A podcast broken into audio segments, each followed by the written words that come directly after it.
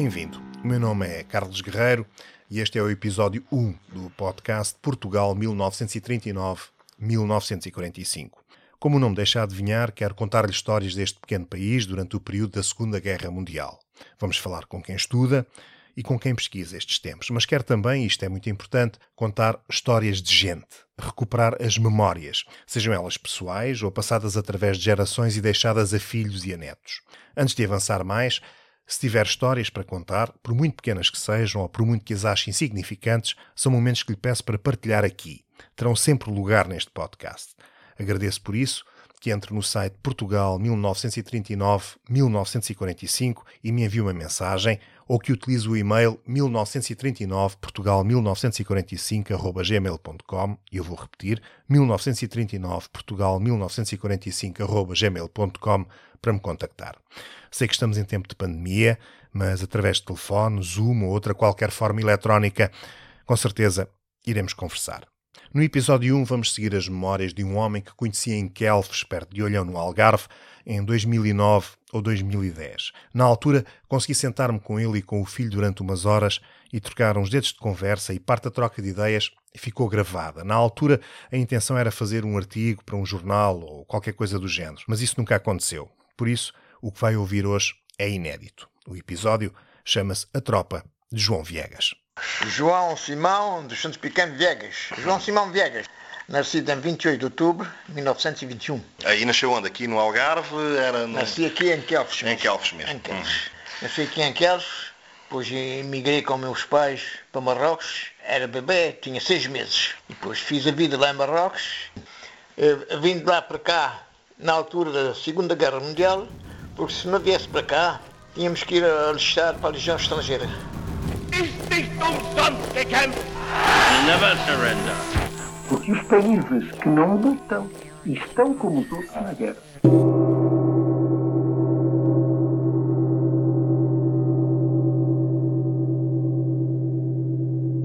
O que está a ouvir é o nosso indicativo e o som final é de um gongo que vamos ouvir mais vezes, porque na rádio dos anos 30, 40 e 50, onde fazer gravações não era fácil, era normal os efeitos sonoros serem feitos ao vivo e em estúdio. Em Portugal, como noutros países, existiam instrumentos como gongos, símbolos, xilofones e outros para marcar os sinais horários, o noticiário, enfim, os momentos importantes ou de transição nas emissões de rádio.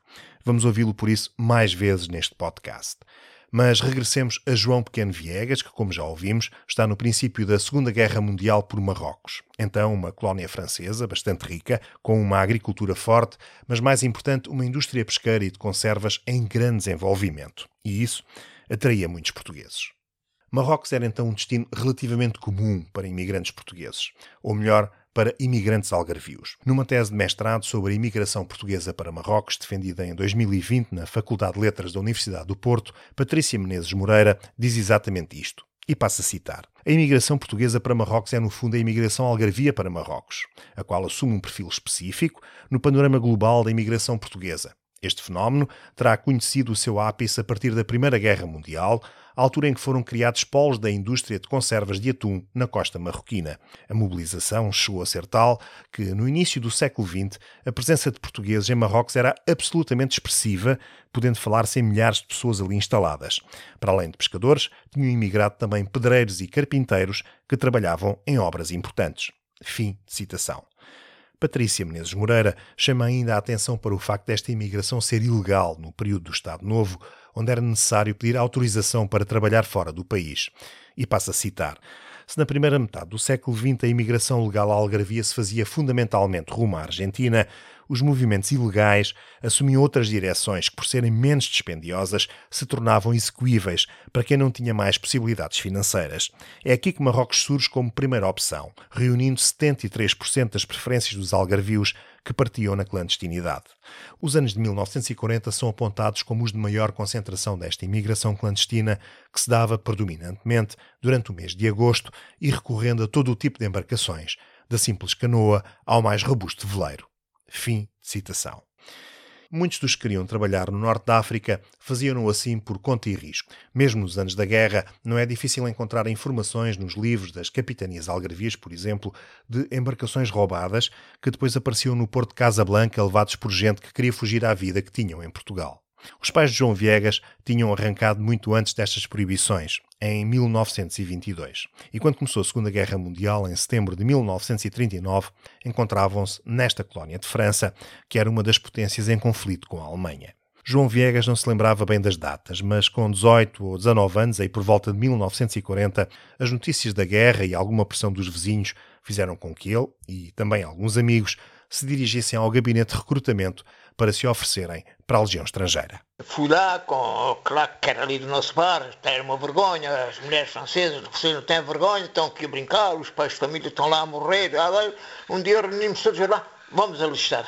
Fomos lá com Garni, que se chamava aqui, os franceses começam a oh rapazes, vocês querem se alistar, assim, muito bem, bom, bom, dá os papéis, tá lá, Cheguei com o papel da casa, e o meu pai disse-me assim, mas tu estás maluco, o que é que vais ir agora daqui? Era três meses de instrução, Tunísia, Bom, eu comecei a pensar, bom, também, né, até para o regime de Salazar, ninguém queria para cá vir, né, queria que, ah, Salazar, Salazar, Salazar, bom, digo, vamos lá.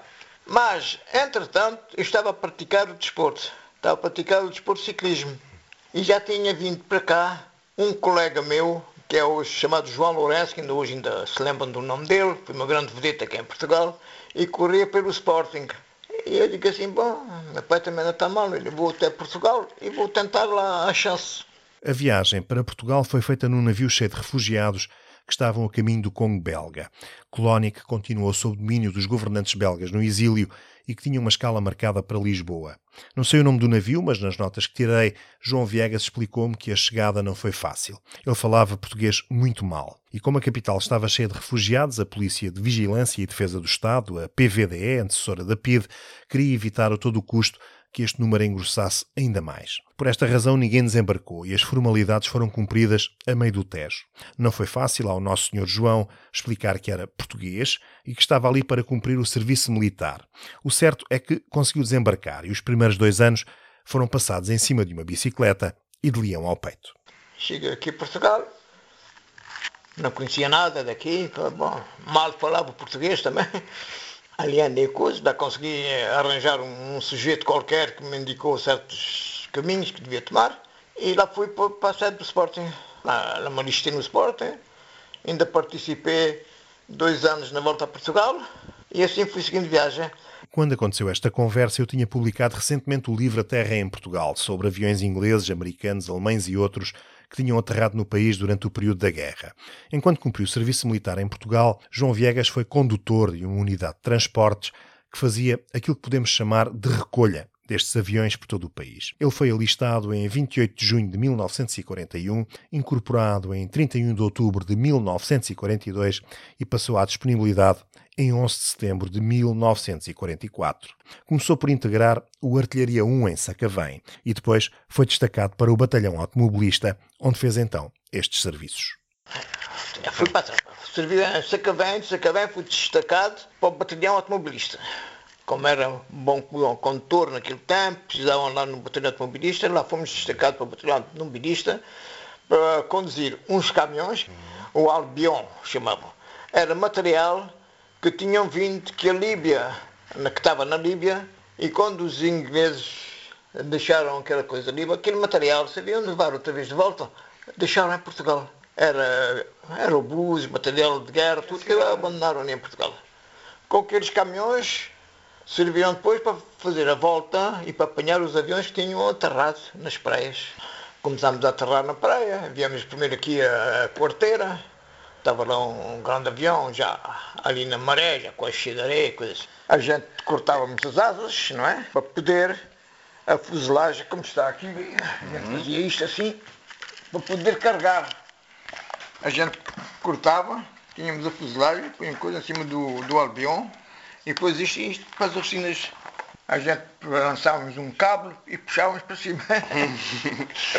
então, então quer dizer então que o, o, vosso trabalho era então não, não só transportar, mas também desmontá-lo.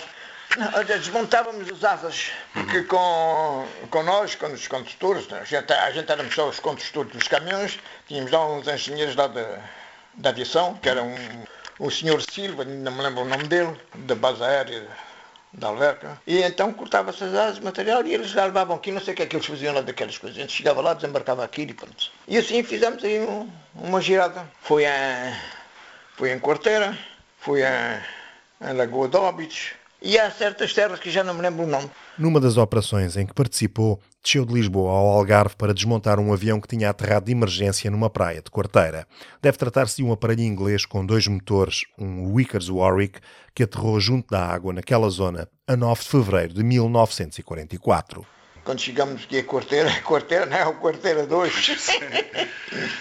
em 1940 tinha aquela rua, pum, chegava ali, aquela estrada à beira-mar. Quando a gente viu o avião, já estava com a maré, já chegava o avião, já tinha muita areia dentro, aquilo foi uns trabalhos para tirar aquilo. Dava trabalho aquilo, aquilo era peças pesadas. Ah, mas o, o caminhão tinha força, tinha um cabo formidável, a gente estava o corpo, puxava aquilo tudo. Não tinham gruas, não tinham nada dessas coisas, então era só com a mão e com o cabo do caminhão. Mais nada. Não havia gruas. Naquele tempo não havia gruas, usa que é tudo. Quando veio, por exemplo, a quarteira e depois voltou para cima, isso demorou quanto tempo? Se calhar uma semana de trabalho, vir para baixo, desmontar o avião e vir para cima outra ah, vez? A gente andámos aliados aí quase dois meses ou mais, para baixo para cima. Que é, que não era, por exemplo, tínhamos, vinhamos a uma terra, passávamos ali dois, três dias, depois subíamos para cima, lá descansava até que dessem horas, lá iam para o outro lado, outros dois, três dias, assim. É. No norte do país, em Vila Chã, perto de Vila do Conde, participou também na desmontagem de um outro avião inglês o Avro Lancaster, um grande aparelho de quatro motores que aterrou na praia a 17 de setembro de 1943. Eu, com, com a idade que tenho, já vou me esquecendo da memória, hum. mas o maior que nós apanhámos era este. Isso é o Lancaster. Isto me recorda bem, isto era um bombardeiro, um bombardeiro canadiano. Este era lá no norte, por exemplo, nesse grande bombardeiro, entramos, quando entrei dentro do avião, pus-me ao comando do piloto, a fingir que era piloto, com aquelas coisas todas, Estava lá dentro do avião aqueles casacos de canadianos de belo cabedal, bela coisa. É, pá, assim. Mas os engenheiros que estavam connosco entraram ali e disseram, ah oh, rapaz, vocês não mexam nisso. Ah, então, ah, Sr. Silva, então o que é que a gente vamos explicar aqui? Vocês vão fazer uma coisa. Vocês não digam nada, isso que não dê broca, que este avião está, está cheio de como é, cartuzeno, car, sim, car, sim, car, querosene. Vocês vão despejando isso e vão vendendo aí porque naquele tempo havia uma grande dificuldade de gasolina mesmo em Lisboa. Os choferes de táxi, quando tiveram com, contato, todas as noites vinham a gente, a gente fazia as coisas e eles misturavam aquilo coisas para poder circular. E assim fizemos, ainda fizemos ali, éramos soldados, mas ainda fizemos ali um bom dinheirinho. Neste avião, por exemplo, neste avião, este era um aparelho inglês, hum. me lembra bem. Era um aparelho inglês. Então neste aqui o que eu fiz? Vê assim, e tinha muito para as asas, para os comandos dos cursos, assim, eram umas correntes, como uma coisa. E eu, como andava com bicicleta, mas esta corrente deve dar coisas das bicicletas. Né? Cortei um bocado, fui à bicicleta, as caras. Era, é, desarmei aqui, tudo tive um grande arroz de, de coisas. Era tudo coisa que a gente depois puxava. No site Portugal 1939-1945 pode encontrar mais informações sobre estes aviões. Os caminhões conduzidos por João Viegas eram gigantes com 18 rodas, utilizados pelo exército britânico para transportar carros de combate no deserto. Quando saíam de Lisboa, eram escoltados por jipes que iam abrindo caminho por uma rede de estradas que era normalmente muito má. Das várias aventuras de condução que João Viegas recordava, havia uma que nunca esqueceu. Aquela em que quase atirou o caminhão de uma ponte. Neste tempo, quando a gente andava com este caminhão na estrada, as estradas não é as estradas de hoje, eram as estradas normais Mal tínhamos a passagem, um caminhão com 18 rodas. A malta quando vinha passar, é pá, vocês andam aí com 18 rodas, a gente aqui arracha com isso. É um caminhão que, que comia um, 100 litros ou 100. Não era para estes carros como hoje. A gente andava sempre com uns bidões aqui em cima para mudar. E assim não. E tinham dificuldade às vezes em passar em sítios? Não... Ué, tínhamos, tínhamos dificuldade. Eu cheguei a passar com isto assim, passar numa propriedade, numa rua, propriedade para levar, arrancar metade da parede da, da vedação das coisas, podia. E o que me aconteceu a mim com isto, o melhor, não me lembro a terra onde é que era, a gente, porque a gente tínhamos sempre dois sargentos com uma jipe à frente para abrir o caminho. Então a gente, vamos entrar numa ponte e a ponte tinha umas passadeiras de cimento ao lado para passar. Mas quando eu entro já na ponte, já vinha um carro contar, não dá a passagem. Eu faço para não ser coincidir, subo na passadeira para deixar o lugar, mas o que acontece? Quando eu subo na passadeira, oh, aquele é o cimento já velho, já podre, fiquei com as rodas suspensas. o que é que pensei logo assim? Digo o melhor é abrir as portas e trancar as portas, em caso que é vai cair, possa sair pelo menos do carro. Pois. É? Foi. Foi o que eu pensei. Não, lá arranjámos aqui, os sargentos começaram a rodar connosco e tal, o que é que vocês fizeram? Hein? Tu mandavas o outro para trás, eu mandava o outro para trás, sei lá, até coisa assim, pronto. Bom, lá andámos com uns macacos, levantar o carro, para pôr umas pranchas ali debaixo, para poder chegar. E assim fomos. E assim fomos andando. E dessa vez trazia pecados de avião? Era um avião ou não trazia nada? Lembra-se do, do, que é que trazia em cima do caminhão nesse dia? Quando isso aconteceu? Neste tempo era um Spitfire, parece que uhum. chamava. Sim, sim, isso é um Spitfire. Mas esse já é português. Esse já é. Esse é português. É, este é português. É. Também estava aterrado aí. Também estava numa praia, o Spitfire. Ah, estava no. Tava. Ah, isso aqui eu não sabia. Mas isso foi já um português que aterrou lá por alguma razão, não é? Não sabe? É, o avião. Aqui estamos parados na praça em Santarém. É, não sei de onde é que a gente vínhamos, chegamos a Santarém, parámos ali para comer qualquer coisa e parámos, isto era em Santarém. Mas no outro tempo não é o que é hoje, hoje as estradas aqui estão belas, estão bem, aquelas estradinhas. Só esta estrada aqui, esta estrada de Quelves, se conhecesse isto antigamente, era um caminho de cabras. Como se pode perceber pela conversa, estávamos com o álbum de fotografias aberto e podíamos ver a imagem do caminhão transportando o tal caça português Spitfire. A fotografia pode ser encontrada no nosso site. A vida militar de João Viegas deu muitas voltas. Foi promovido a cabo, mas depois de um atabalhoado esquema de saídas, perdeu não só as divisas, como passou ainda 10 dias em regime de prisão disciplinar agravada. É uma história, uma bela história. Bela história porque no quartel, já sabe que é Malta e a Malta de Lisboa, então são bons, bons para essas coisas. Começámos a estudar, estava lá uns rapazinhos, tinham um pai, não sei o quê, que era, tinha umas quintas com negociantes de fruto. E então queria lá às vezes buscar os caixotes de fruto para oferecer ao, ao Ferriel ou aspirante ou coisa assim. E começou a sair, como é que havia de sair? Sair com um carro da tropa.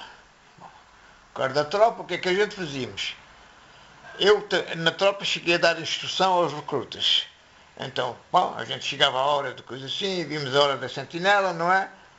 Pegávamos no carro, fingir que o carro tinha feito qualquer coisa e íamos experimentar o carro para a estrada militar, porque em Sacavém estava uma estrada militar lá em cima. E nessa altura as sentinelas mudavam. E o, o outro, não se lembrava, não quê, não passava a palavra, de, não sabia que o carro estava fora. A gente saía para a porta de armas, com licença, ia chegar o carro e íamos para a paródia. Mas isto começou a brincadeira com um carro. Chegou-se aquilo tudo. Passou-se também, também, também. Chegou a, chegaram a sair com três carros. Numa altura em que não havia quase carros nenhums, isso era um. Com, três carros. Os tipos conheciam lá aqueles sítios onde havia ali um, um coelho a caçador, onde havia lá um petisco, onde havia lá aquelas coisas todas, era formidável. E então o tipo passava lá para, para a quinta lá do pai e pegava sempre dois ou três caixotes de frutos ou qualquer coisa ali. Digo, que vais fazer? Deixa-te lá, está calado, para não digas nada, porque isto um dia vai dar broca. E quando isto der broca, oh, a gente ou eles comem também, porque receberam o fruto. Bom, passou-se assim, andamos, andamos, mas para eles descobrirem aquilo, houve um, um rapazinho que era lá da beira, não sei de onde, também tinha um carro distribuído, e nessa altura ele chega, um dia vai ao comandante e ao capitão da motoria e diz ah, meu capitão, o meu carro não tem rodas. Não tem rodas? Então quando o carro foi distribuído tinha rodas, eu não tinha rodas. Agora desbrilhante. Bom, e ah, porque eu nunca saí, nunca foi assim. E o capitão sair, mas quais saídas? Aí começou a puxar a palavra. Sim, eles saíram com os carros. Aí, aí começaram a fazer a, a enquete, como se diz. Inquérito. enquete. Mas, eu uma noite tinha ido ao cinema ali em Sacavém e quando entrei já era, já, já era tarde. E a sentinela diz-me assim, é pá, olha que o capitão era o capitão Caspeira da nossa bateria, está ali à tua espera para falar contigo. Entrei, questão. Diz-me assim, então 321 quero eu. Não tens vergonha, tu sujaste, sujaste a cara da quarta bateria. Eu, o que é que eu fiz? Também saíste com essa malta toda. Ah, eu tinha licença, fui ao cinema, vi eles passarem, eles convidaram para, para vir para o carro. Eu subi para o carro. Mas tu guiaste o carro. Não guiei o carro, ainda mexi no volante, não, só fui passageiro. Bom, aqui não deu, deu uma broca tanto que dois aspirantes foram parar a Cabo Verde, não sei para onde. Ou coisa, eu fui que tive, que estive mais limpinho. Só tive esses 10 dias de prisão. João Viegas, nascido em 1921, gravou esta entrevista há mais de uma década. Depois perdi-lhe o rasto. Se alguém souber dele ou de alguém da família, agradeço que entre em contato comigo. Peço o mesmo a quem tenha histórias pessoais ou de família relacionadas com o período da Segunda Guerra Mundial. Deixe-me partilhar essas recordações neste podcast. Entre no site portugal1939-1945.org e envie-me uma mensagem ou utilize o e-mail 1939portugal1945.gmail.com. Agradeço ao Paulo Figueiredo e ao Isaac Daniel Raimundo pela ajuda que me deram na recuperação desta e de outras entrevistas feitas em formatos que hoje pertencem ao mundo dos museus. O grafismo do podcast e dos episódios foi concebido pela Joana Macedo. A música que ouviu é um extrato do tema Open Those Bright Eyes de Kevin MacLeod e está disponível no site filmmusic.io. Obrigado por me ouvir, espero que tenha gostado. Fechamos o podcast número 1 do Portugal 1939-1945 com o momento de um filme português a que talvez João Viegas tenha assistido numa daquelas saídas que acabaram por lhe valer os tais 10 dias de prisão. Falamos do filme de Artur Duarte, o Costa do Castelo, de 1943. E recordamos a cena em que António Silva, que faz o papel de Simplício Costa, o Costa do Castelo, faz uma surpresa aos que moram com ele na casa de hóspedes, revelando que tem uma telefonia, um rádio, um equipamento que, não sendo uma novidade, era, ainda assim, pouco comum na casa da maioria dos portugueses.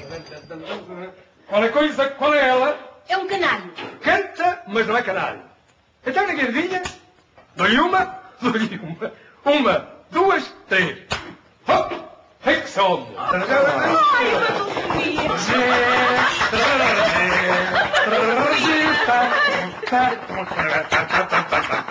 vizinha!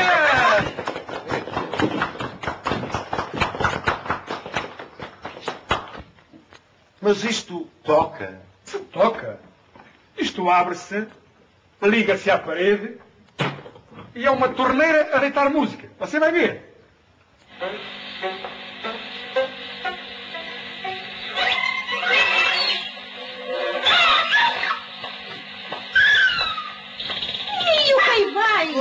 Está ligado para o jardim loja. São as bobines que ainda estão frias.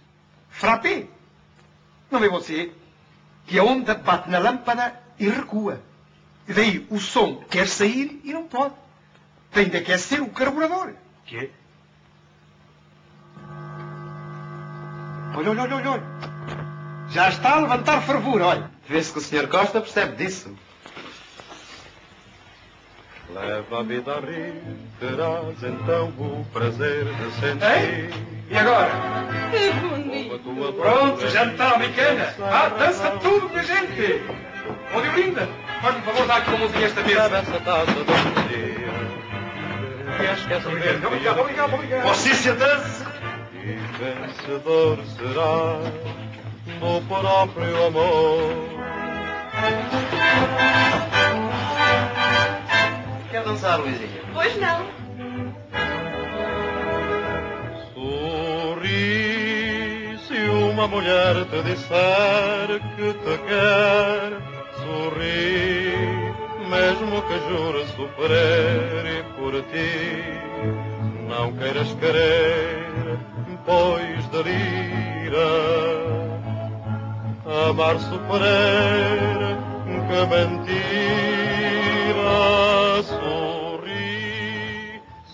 Uma mulher te disser que te quer. Sorri, mesmo que jure sofrer e por ti não queiras querer, pois delira.